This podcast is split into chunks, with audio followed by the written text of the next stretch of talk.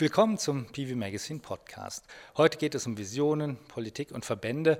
Robert Busch will nämlich das System, mit dem erneuerbare Energien gefördert werden, vom Kopf auf die Füße stellen. Wobei das Wort gefördert vielleicht schon ein Reizwort ist. Dazu werden wir gleich noch mehr erfahren. Ebenso zu der Frage, warum wir noch einen Verband für Solar- und Speicherunternehmen benötigen. Denn Robert Busch ist Geschäftsführer des BNE, des Bundesverbandes Neue Energiewirtschaft. Ich bin Michael Fuß, Chefredakteur von PV Magazine.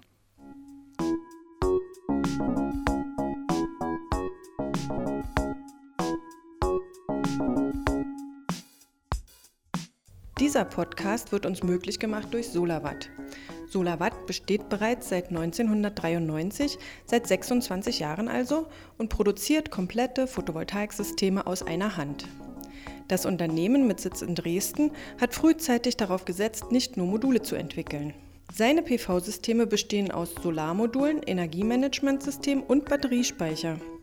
Bei den Modulen setzt SolarWatt auf die Glas-Glas-Technologie, die besonders langlebig sei. Bei den Batteriespeichern betont das Unternehmen die einzigartige Modularität. Sie hören den Podcast mit Robert Busch, Geschäftsführer des Bundesverbandes Neue Energiewirtschaft. Hallo Herr Busch. Guten Tag, ich grüße Sie. Sie wollen das System, ich habe es gerade schon anmoderiert, vom Kopf auf die Füße stellen, dass das System wie Erneuerbare in den Markt gebracht werden und sehen ein Hauptproblem darin, dass das heute über Subventionen funktioniert, so wie ich das verstehe. Was, was ist Ihre Vorstellung? Wie soll das gehen? Ja, grundsätzlich ist es ja so, dass die erneuerbaren Energien in der Zukunft der Normalfall unserer Energieversorgung werden sollen. Also haben wir uns überlegt, dass die erneuerbaren Energie, äh, Energien auch in diesem Energiesystem als Normalfall sich äh, darstellen müssen. Ein Paradoxon im deutschen Energiemarkt ist ja das, dass wir, wenn wir äh, überlegen, dass wir die gesamte Energieversorgung erneuerbar machen wollen, ja eigentlich nicht zu viel Erneuerbare haben, sondern eher zu wenig. Und normalerweise ist es ja in unserer Wirtschaftsordnung so, ein knappes Gut hat einen Preis und braucht keine Subvention. Das liegt natürlich daran, dass wir aus der alten Zeit mit den Feed-In-Tariffs, also mit dem EEG arbeiten. Das hat ja auch zur Technologieförderung äh, viel gebracht. Nun sind die aber wettbewerbsfähig. Und insofern ist jetzt sozusagen die Zeit des Welpenschutzes in Anführungsstrichen vorbei. Wir müssen jetzt dafür sorgen, dass die Erneuerbaren von alleine stehen können. Und da gibt es halt verschiedene Überlegungen, wie man das machen kann. Und äh, das eine wäre beispielsweise ein CO2-Preis, der einfach zeigt, dass erneuerbare Energien der, der, der richtige Weg sind und dass fossile eben ähm, zurückstehen müssen. Also Sie sagen, dass nicht einfach die Förderung aufhören sollen, sondern dass sozusagen ein System geschaffen werden soll, was, ich sage es mal so, den realen Preis auch widerspiegelt. Genau, es ist ja so, erneuerbare Energien haben ja nur ein einziges kleines Problemchen. Sie sind unendlich, sie sind CO2-frei und sie kosten nichts. Die Sonne kostet ja noch nichts, der Wind ja auch nicht. allerdings, allerdings, richtig, man muss die Anlage bauen und man braucht die Fläche dafür. Das ist ja die einzige Restriktion, die wir haben. Und ähm, die erneuerbaren Energien als Normalfall der Energieversorgung äh, in den Markt zu bringen, da gibt es verschiedene Möglichkeiten. Das eine ist Ordnungsrecht, wie das die Holländer machen. Neue Heizungen müssen halt erneuerbar sein oder die Norweger und andere machen das, Quotenmodelle und sonstiges. Wenn man das nicht so drücken will, sondern das über den Markt machen will, dann muss der Kunde ja einen anderen Grund haben, Erneuerbare anzuwenden, wenn er nicht altruistisch unterwegs ist. Und das ist eben der Preis. Und erneuerbare Energien sind ja so, dass, wenn man die Anlage gebaut äh, hat und der Wind dann weht, äh, sie sehr günstig sind, weil sie eben kein CO2 verursachen, keine Schäden verursachen und ähnliches. Das heißt, wir müssen klar machen, erneuerbare Energien sind die günstigsten Energien. Und der erste Weg dahin ist beispielsweise ein CO2-Preis. Das kann man über einen ETS-Handel machen. Da bin ich jetzt nicht der allergrößte Fan Fan von, da gibt es verschiedene Komplikationen. Aber eine CO2-Steuer zum Beispiel, die auch viel schneller möglich wäre, würde relativ schnell ein Signal senden, dass erneuerbare Energien die Energieform der Zukunft sind und dass die Leute die auch anwenden wollen. Jetzt muss ich mal eine dumme Frage stellen. Wenn die die günstigsten sind, warum brauchen wir dann einen CO2-Preis? Na, weil die Emissionen in die Atmosphäre bis jetzt umsonst sind. Und das ist ja der Vorteil der Kohle. Die nutzt die Atmosphäre als Deponie und zahlt nichts dafür. Das heißt, diese ganzen Schäden, die die fossilen Energien verursachen durch die Förderung und durch die Endlagerung dessen, was sie übrig lassen, nämlich CO2 und sonstigen Stoffen, das kostet bisher nichts. Und das ist natürlich falsch. Das ist ja praktisch ein Subventionsprogramm für Fossile und das muss man abschaffen. Über die Details, wie das aussieht auf den einzelnen Segmenten im Solarbereich, können wir da nachher nochmal sprechen. Ähm, mich würde nochmal interessieren, ich meine, das, Sie haben ja auch gesagt, Sie sind ja auch schon jetzt teilweise konkurrenzfähig. Das ging ja auch schon viel durch die Medien, subventionsfreie Solarkraftwerke, die über PPAs finanziert werden. Wobei da höre ich auch in der Branche oft, naja, das ist ja nur ein ganz kleiner, kleines Segment, das kann man nicht auf alle beziehen. Ähm, das wird, ist schön, dass es das gibt, aber das können wir jetzt nicht sagen, sozusagen, das ist das Modell. Wie sehen Sie das? Ich sehe das ein bisschen anders. Ich denke mal, das ist der, ein, ein Normalfall der Zukunft. Ich äh, fördere eine oder ich produziere eine Energie, die gebraucht wird und ich vermarkte sie. Auch wenn ich es nicht selbst machen will, gibt es Dienstleister. Das ist ja bei sonstigen Energieformen auch so. Aber selbstverständlich äh, läuft der, der, Strom- und Energiemarkt immer noch so, dass ein Produzent und ein Abnehmer zusammenkommen müssen. Und dass es nicht auf ewig so sein kann, dass man eine Subvention, wie Sie es genannt haben, technisch ja nicht ganz richtig, also eine Förderung bekommt, alleine, dass man die die Anlage aufstellt, äh, sie produzieren lässt und sich ansonsten da um nichts kümmert. Das kann ja nicht der ewige Normalfall sein. Äh, die erneuerbaren Förderungen sind gut und richtig, die sind ja zum Teil auch noch notwendig bei manchen Anlagen, das läuft aber dann aus. Ich glaube, das ist ein schleichender Prozess. So viel Förderung wie nötig, aber so wenig wie möglich sozusagen als Leitmaxim und endgültig, mittelfristig, langfristig, je nachdem, wie sich es entwickelt, dann eben ohne. Gibt es ja viele Leute, gerade bei uns in der Solarbranche, die ich würde mal sagen, auch Angst haben davor, dass die Einspeisevergütung ausläuft. Ähm, was sagen Sie denen? Ja, die Angst ist eigentlich eher unbegründet, weil wie gesagt, durch verschiedene Mechanismen wird klar, die erneuerbare Energien, wenn wir damit fahren wollen, wenn wir damit heizen wollen und den Rest der Stromversorgung, ungefähr 60 Prozent, auch noch erneuerbar machen wollen, dann wird es kein zu viel davon geben und es wird nichts übrig bleiben. Insofern die Angst zu haben, man kriegt die erneuerbaren Energien, die man kostengünstig produziert, insbesondere wenn die Förderung ausgelaufen ist, nicht im Markt unter. Die Angst äh, würde ich nicht unterstützen. Ja, wobei Sie haben ja auch gesagt, dass, ähm, dass sich dazu ja auch noch was ändern muss, zum Beispiel über den CO2-Preis, das ist richtig. damit das alles funktioniert. Und jetzt, ich glaube, da würden Ihnen auch viele zustimmen oder werden Ihnen auch viele zustimmen. Jetzt auch wieder, wenn ich rumhöre in der Branche, gibt es aber auch viele, die Angst haben, sowas öffentlich zu sagen, weil die Angst haben, naja, wenn, wenn, wenn wir sozusagen sagen, na, wir brauchen sie einfach nicht mehr, dann kommen die ganzen, die eigentlich was gegen die Erneuerbaren haben und, und, und hauen uns einen drauf. Und deswegen sind die lieber still. Sie machen das andersrum. Ja, ich komme ja nicht aus dieser Vergangenheit, dieser komfortablen, sage ich mal, Lösung, dass ich produzieren kann und mich dann nicht weiter kümmern muss, weil das andere dann eben schon irgendwie unterbringen. Das ist natürlich eine sehr, sehr schöne Welt und äh, natürlich muss ich mich irgendwann mal an die Welt gewöhnen, wie der Strom gebraucht wird, den ich nun mal produziere. Ich glaube aber dennoch, dass man da keine Angst vorhaben muss. Ähm, ich glaube, der Mechanismus ist unwiederbringlich dahingehend, dass CO2 einen Preis bekommt und damit Erneuerbare zunehmend ihren Platz bekommen. Hm. Ähm, wir können es auch ganz aktuell machen. Aktuell wird ja diskutiert über den 52 Gigawatt Deckel, dass die Einspeisevergütung läuft, wenn nichts passiert, ja sowieso aus. Ähm, wie stehen Sie dazu? Also da gibt es ja viele Verbände, die, die sich da gerade dafür einsetzen, ähm, dass der abgeschafft wird. Machen Sie damit?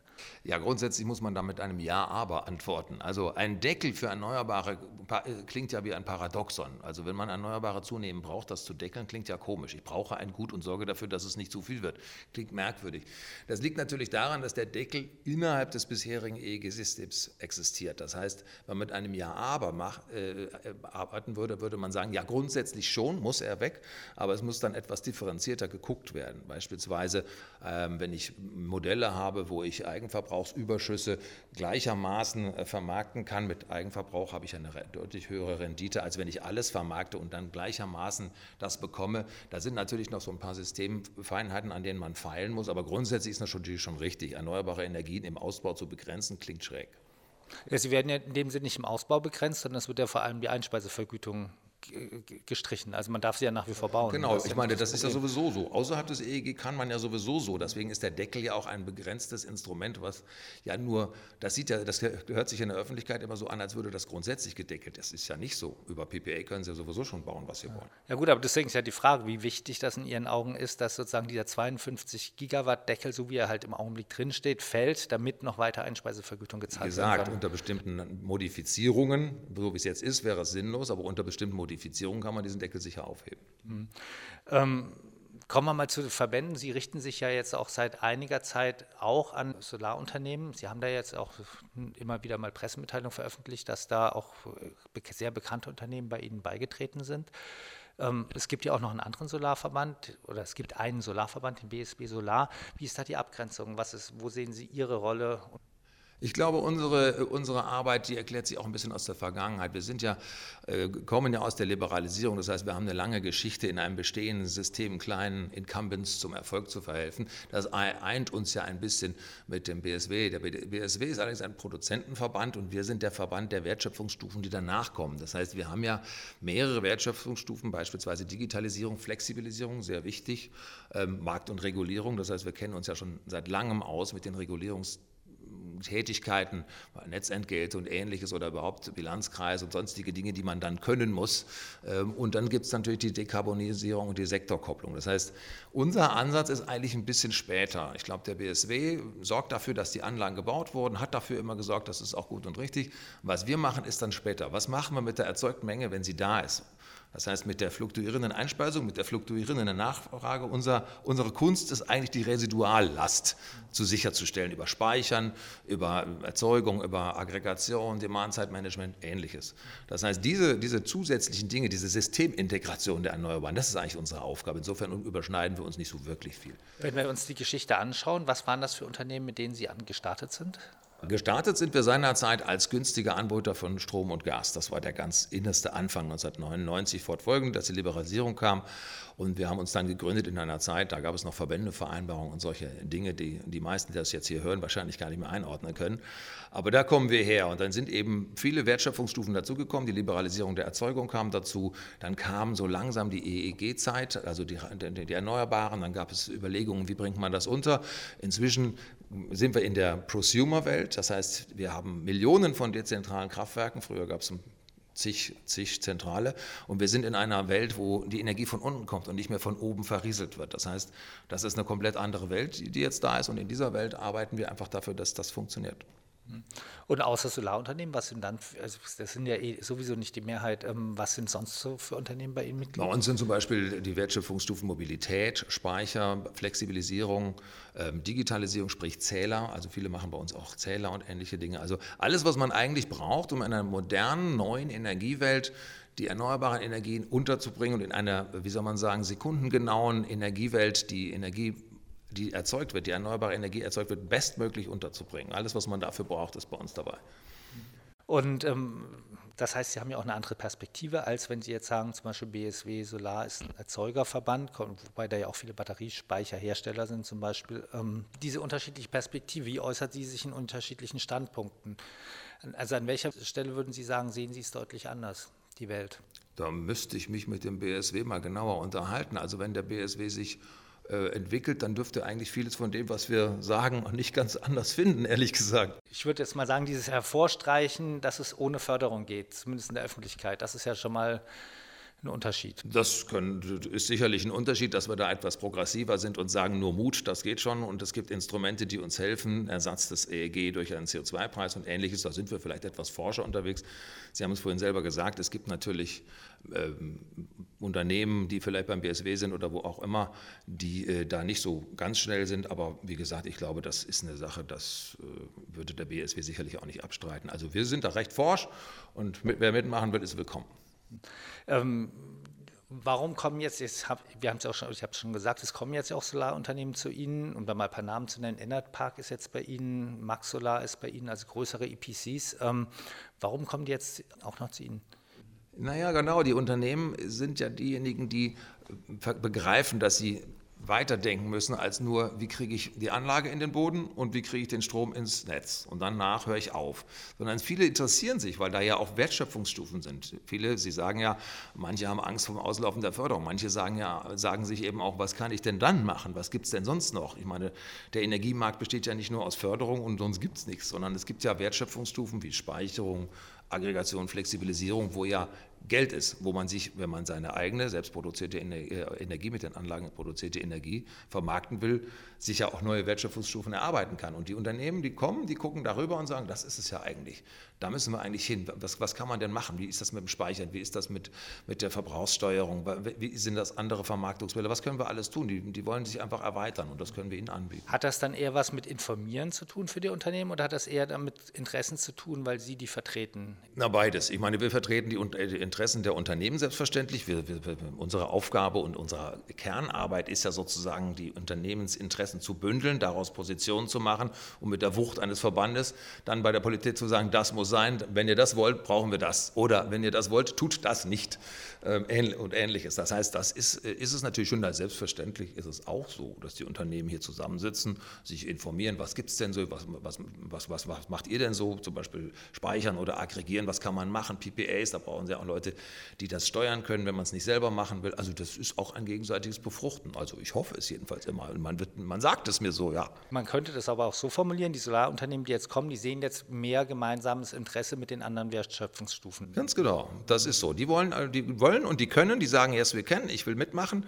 ich will in diese Wertschöpfungsstufen mit rein, ich will mich breiter aufstellen, ich will ein, ein, ein, ein, ein, ein wie soll man sagen, ein breiterer Energieversorger sein als nur ein Produzent. Die Unternehmen, die ich jetzt genannt habe, das sind ja auch eher größere Unternehmen. Ähm, heißt das, dass das eher was für die größeren Solarunternehmen haben, die so viele Ressourcen haben, dass sie zum Beispiel jetzt schon frühzeitig an, also auch schon jetzigen Zeitpunkt Anlagen mit PPAs finanzieren, vorfinanzieren, stemmen können, die auch wirklich neue Wertschöpfungsstufen aufbauen können? Oder sehen Sie sich auch als interessant für die kleineren Solarunternehmen an? Wir haben ja auch eine ganze Menge kleine dazu bekommen. Also ich würde aber behaupten, gerade auch für die Kleinen ist das interessant. Viele von den Kleinen sind das, was wir ja früher auch waren, klein in den Vertriebs, in den reinen Vertriebsunternehmen, schnell und beweglich. Auch die Startups, wir kommen ja auch Startups, die haben einfach Ideen und die haben einfach eine gute Idee, die schließen sich dann mit denen zusammen, die die Ideen brauchen oder die die Idee gemeinsam weiterzuführen zu dem, was man gemeinsam kommen kann. Also groß oder kleiner würde ich gar nicht sagen. Es kommt auf, auf Mut, Fantasie und Willen zur Gestaltung an. Das braucht man, glaube ich. Aber die, die kleineren Unternehmen, sind das dann auch Installationsbetriebe zum Beispiel? Installation bisher noch nicht. Also wir haben natürlich Unternehmen beispielsweise aus der Heizungsbranche, die natürlich merken, aha, so eine digitalisierte Liegenschaft der Zukunft, ein PV-Dach von mir, der Speicher von mir, eine Hybridheizung von mir oder eine, eine Stromdirektheizung, das ist ja ein Kraftwerk, das ist ein Flexibilisierungsinstrument und das ist auch eine Last, also eine Verbrauchsdenke. Alles das? Kann man steuern, kann man analysieren, kann man mit am Markt teilnehmen. Also insofern Installation ja, äh, Handwerker jetzt nicht unbedingt, aber die Firmen, die diese Technik herstellen, die wollen natürlich wissen, okay, eigentlich habe ich ja ziemlich gute Chancen in diesem Markt, indem ich das alles installiere. Was kann ich denn damit machen? Also insofern, es, es geht in die Richtung. Und die Installateure sind natürlich insofern wichtig, als dass die Energiewende natürlich im Keller äh, relativ schnell an ihr Ende findet, wenn es Installateure gibt, die nach wie vor sagen, naja, nehmen Sie mal die Gasbrennwertheizung, die wird gefördert, Gas ist günstig und Strom ist viel zu teuer und Wärmepumpe ist eh nicht mein Ding, äh, dann können wir die Energiewende vergessen. Insofern ist das wichtig, aber da sind es natürlich dann schon auch mehr Firmen, Hersteller, Technikfirmen, die das machen. Die Installateure selber, also Handwerksbetriebe, haben wir bis jetzt nicht. Hm. Ja, ist ja auch ein bisschen wieder die Frage nach Interessen. Also wie sozusagen, das kommen wir wieder auf die Angst zu sprechen. Ich könnte mir vorstellen, es gibt ja etliche, die einfach vielleicht das sogar grundsätzlich so sehen, dass das in ein paar Jahren geht mit CO2-Preis und ohne jegliche Förderung, aber die Angst haben vor der Delle, die passieren, die, die auftreten könnte, wenn, wenn man eben jetzt zu schnell mit der Förderung runtergeht. Naja, zu schnell ja nicht. Also wie gesagt, das ist ja ein schleichender Prozess und auch bei der CO2-Bepreisung wird natürlich darüber nachgedacht, dass wir die 2030-Ziele erreichen wollen. Das heißt, wir haben einen, Zehnraum von, äh, Zeitraum etwa zehn Jahren. Das ist ja auch einer der Gründe, warum die, äh, die ETS, also die äh, Emissionsmodelle, nicht, nicht das Richtige sind, weil die brauchen eine europäische Absprache. Die brauchen ungefähr fünf Jahre, sagen die Gutachter, fast einheitlich fünf Jahre, bis die auch nur durchkreiert sind und politisch verhandelt sind. Das heißt, dann würde plötzlich innerhalb von fünf Jahren das 2030-Ziel mit diesen Zertifikaten zu äh, erreichen sein. Das ist natürlich brutal. Ähm, deswegen ist es natürlich sinnvoller, jetzt einen CO2-Preis über eine Steuer zu machen, den man jetzt mit einem Pfad ansteigen lassen kann, sodass sich alle eigentlich jetzt dran gewöhnen, sodass auch der kleine Handwerker weiß, okay, ich sollte vielleicht mal einen Fortbildungskurs machen. Wie war das mit der Wärmepumpe und dem Stromspeicher? Kriege ich den in mein Heizungssystem mit rein? Das heißt, sie kriegen dann genug Zeit und sie kriegen aber auch die Sicherheit, dass wenn sie sich damit befassen, dass das kein Stranded Investment ist, so nach dem Motto, ach, übermorgen gibt es was Neues, dann habe ich umsonst das Geld ausgegeben, sondern man weiß, okay, da muss ich ran, das kann ich tun. Und wenn ich mitmachen will, geht das auch. Und ich werde nicht überfordert. Der CO2-Preis, der ist doch ja, also wie im Augenblick in Diskussionen ist vor allem was, was die Sektorenkopplung voranbringen kann, weil es, es geht ja nicht darum, dass, das heißt, es hilft, einem, es hilft nicht dabei, den Strom konkurrenzfähiger zu anderem Strom zu machen. Strom konkurrenzfähiger? Also den, den Strom konkurrenzfähiger zum, zu anderem Braunkohlestrom zum Beispiel zu machen? Nein, nein. Der Braunkohlestrom wird ja nicht belastet werden mit, der CO2, mit dem CO2-Preis. Wenn ich das, das ist eine verstehe. Feinheit, über die man sicherlich mal noch nachdenken muss in Zukunft. Das ist ja auch die, die Frage der, der Belastung des Strompreises. Der äh, Strompreis, wenn es grüner Strom ist, wird ja genauso mit Umlagen und Auflagen belastet und wie, wie, wie, wie brauner oder grauer oder schwarzer Strom, sage ich mal. Das ist in der Tat eine Sache, da muss man noch mal gucken, ob man das nicht so schafft, dass der erneuerbare Strom die allergünstigste Energieform ist und das Graustrom oder anderer Strom ähm, etwas teurer ist, um das zu reflektieren. Dann muss man allerdings die Wechselwirkung mit dem ETS-Handel mit einbeziehen, denn die Braunkohlenkraftwerke zahlen ja bereits ETS. Also den europäischen Richtig, das muss, man dann, das muss man dann sehr genau nachjustieren. Aber die Frage ist grundsätzlich richtig, die Stoßrichtung, klar.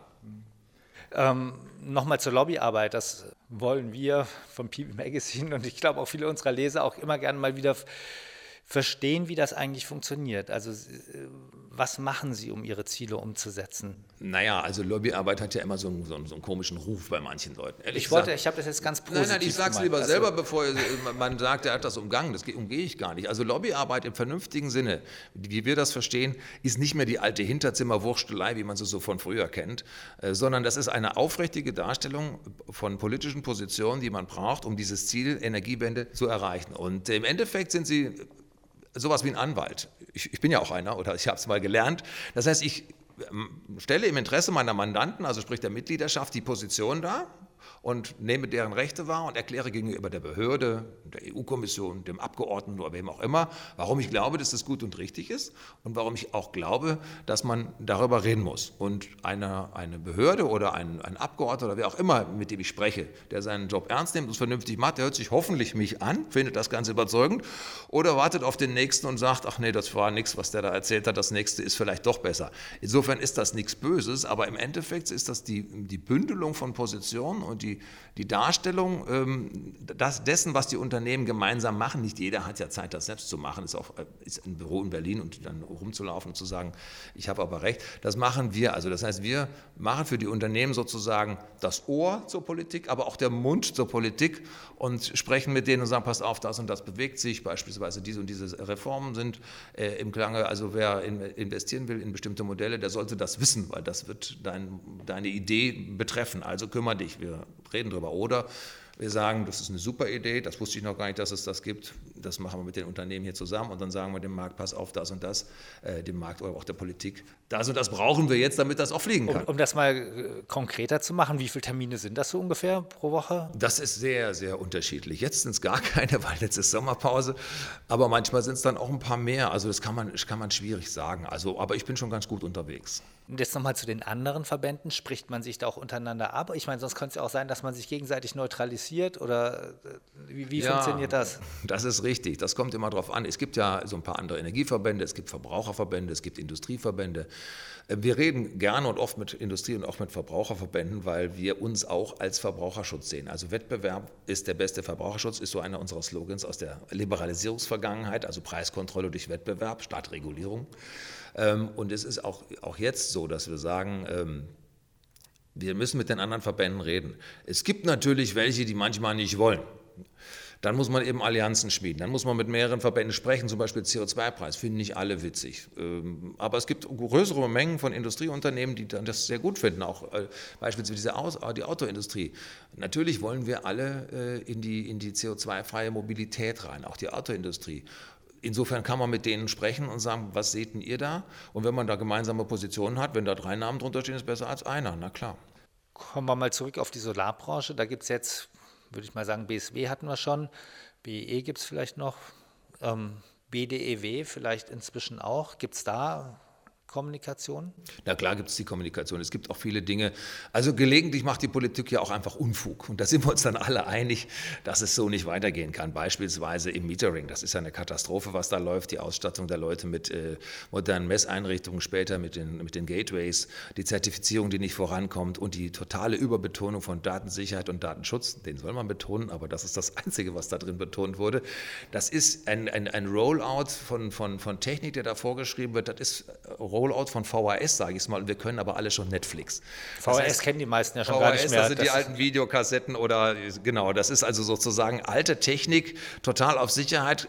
Jeder muss sie zwangsläufig nutzen, jeder muss über diesen, diesen Zeller im Keller und es gibt eigentlich längst genauso sichere äh, Technik und die Technik, äh, es ist immer, wenn, wenn, wenn sich die Politik hinsetzt und sagt, wir werden jetzt mal den Markt der nächsten zehn Jahre vorahnen und vorplanen und dann machen wir mal die Regeln dafür. In einem derartig sich schnell entwickelnden Markt kann man das nicht. Da muss man eine gewisse Offenheit drin haben und da muss man bestimmte Leitplanken setzen. Natürlich muss es Datenschutz geben, natürlich Datensicherheit.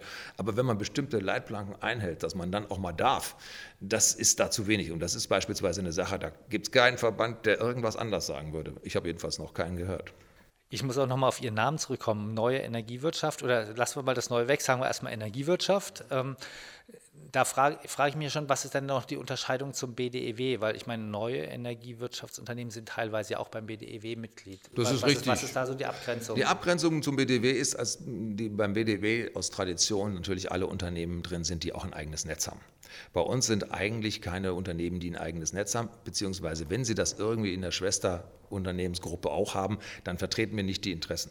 Bei uns ist es so, die Netze sind sozusagen der Enabler, die sind der Verbinder, die sorgen dafür, dass diese ganze Energiewirtschaft, ob neu oder alt, aber das dass die wachsen kann, dass, dass diese dezentrale, wie soll man sagen, Aufwachs von Erzeugung, von Speicherung und so weiter, dass die, dass die Verbindung zu vernünftigen Preisen hergestellt wird. Das heißt, wir sind bei den Netzen für eine strikte Regulierung. Die sollen so viel Geld bekommen, wie sie brauchen. Natürlich müssen Netze ertüchtigt werden. Natürlich ist das ein anderes Geschäft. So viel Geld, wie sie brauchen. Aber so wenig wie möglich, weil es ist reguliertes Monopol.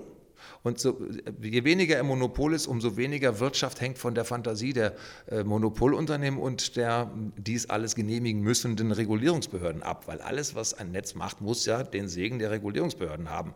Und das ist jetzt ein bisschen was anderes als freier Markt und äh, Entwicklung neuer Geschäftsmodelle.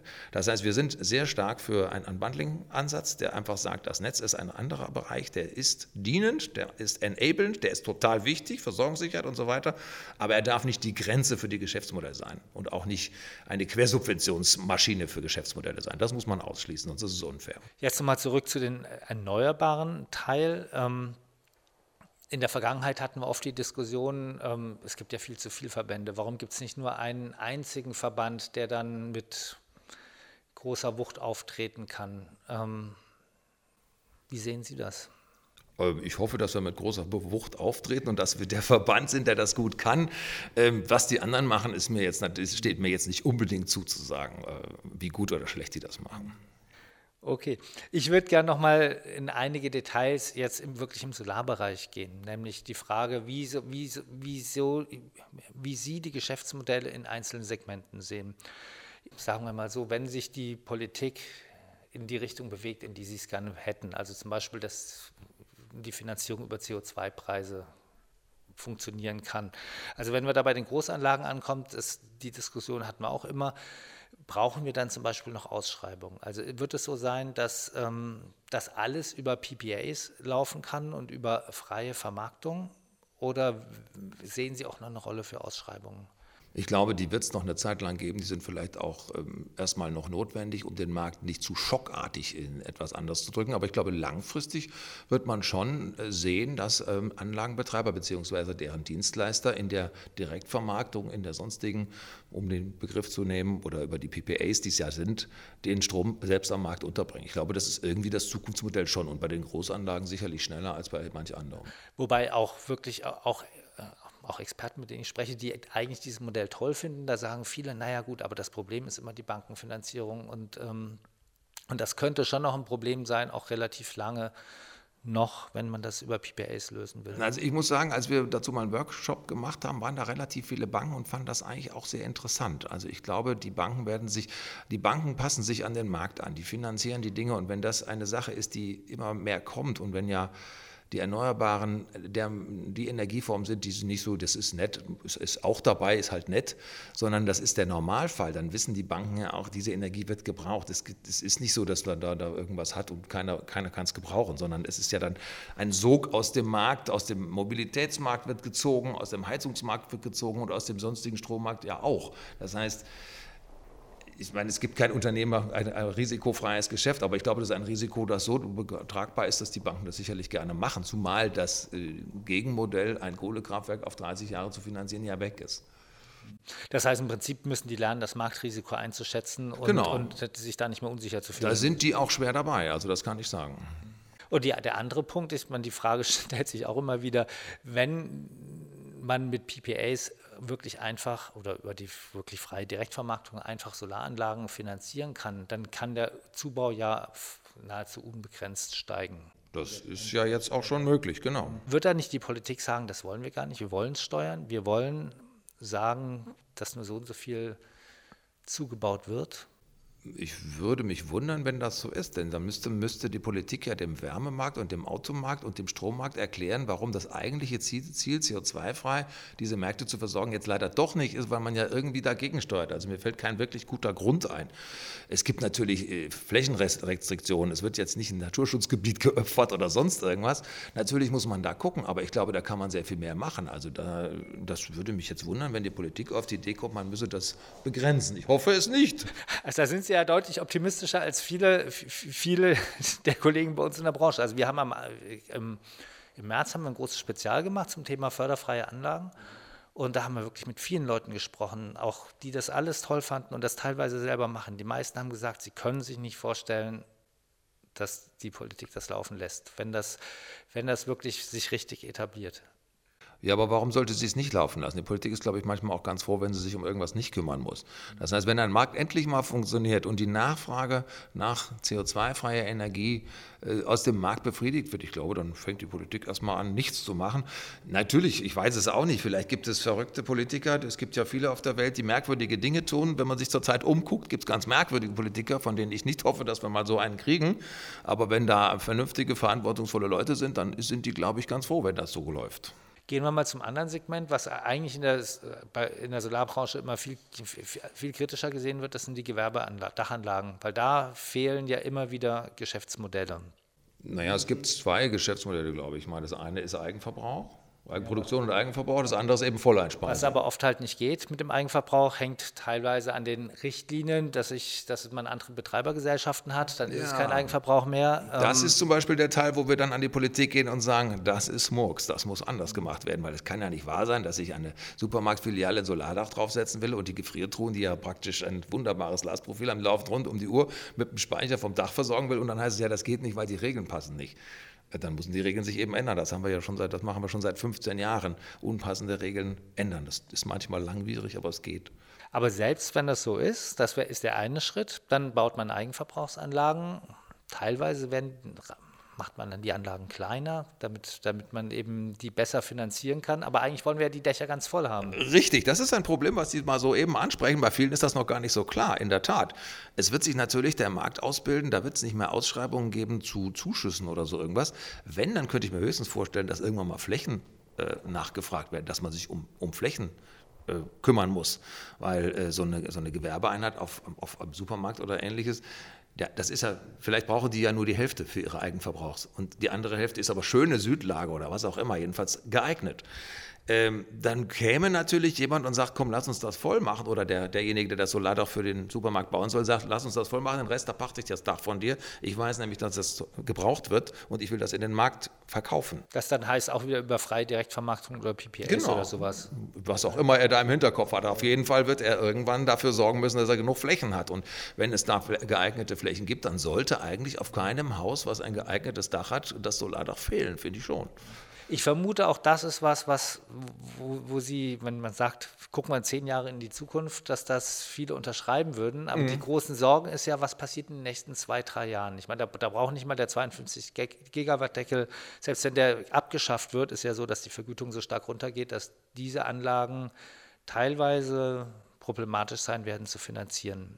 Und andererseits gibt es diesen Markt noch nicht, dass ich über PPAs oder Direktvermarktung das hinkriege in den nächsten zwei, ja, drei PPA Jahren. gibt es schon, aber ähm, Sie meinen noch nicht groß genug. No, noch, nicht für, noch nicht für diese kleinen, für, für diese ja, kleinen aber da gibt es Dienstleister, da gibt es ganz viele Leute mit ganz viel Fantasien, die genau das machen wollen, die genau das wissen und sagen, ich meine, es gibt Schwarmkraftwerke, es gibt alles Mögliche. Aus der, aus der einzelnen Sache einen Schwarm zu machen und das an, an, an den Markt zu bringen, das ist wie Wärmepumpen und ähnliches, die, die, zu, die, die zu, zu steuern. Natürlich, die einzelne Anlage sagt nicht viel, aber in der Menge macht es dann sehr viel. Aber da bin ich im Augenblick ja bei, für die nächsten Jahre bei 5, 6 Cent vermutlich pro Kilowattstunde, würde ich mal vermuten. Pro Jahr? Nee, pro Kilowattstunde, wenn ich Marktpreise nehme. Oh, Und also damit, Marktpreisspeck, also ich meine, klar, das ist natürlich eine Kombination aus Eigenverbrauch und Vermarktung. Da muss man dann gucken, wie das ist, wie der Marktpreis sich entwickelt, wie der CO2-Preis das beeinflusst. Also es ist ein bisschen Glaskugel, aber ich meine, es geht in die Richtung, dass ich diese Energieform brauche. Welche, auf, welch, auf welchem Weg auch immer, ich werde erneuerbare Energien brauchen. Und da die Fläche das Begrenzende ist, wird es einen Run auf die Flächen geben. Da bin ich sehr davon überzeugt. Es gibt gebäudeintegrierte PV, es gibt die reine Dachanlagen-PV. Alle diese Dinge werden ihren Markt finden. Natürlich am Anfang die Low-Hanging Fruits, klar, und später eben auch die etwas komplizierteren Sachen. zum Abschluss würde ich gerne noch eine Frage stellen, nämlich was ist, also das waren jetzt teilweise ja auch die Visionen, wo das hingehen kann, vielleicht auch schon schneller, als man denkt. Also vielleicht sind es auch zwei Jahre und nicht fünf Jahre oder sowas. Aber was, was steht für Sie ganz aktuell auf der Tagesordnung im politischen Geschäft? Ich denke mal, dass wir ganz aktuell relativ schnell ähm, den CO2-Preis brauchen, den Pfad, dass man sich erstmal weiß, wie das geht. Dann brauchen wir eine Strukturreform der Netzentgelte, eine Reform der Abgaben und Umlagen. Alles liegt ja auf dem Strom. Und dann sind wir, glaube ich, schon einen großen Schritt weiter und damit hat die Politik, glaube ich, ein bisschen zu tun.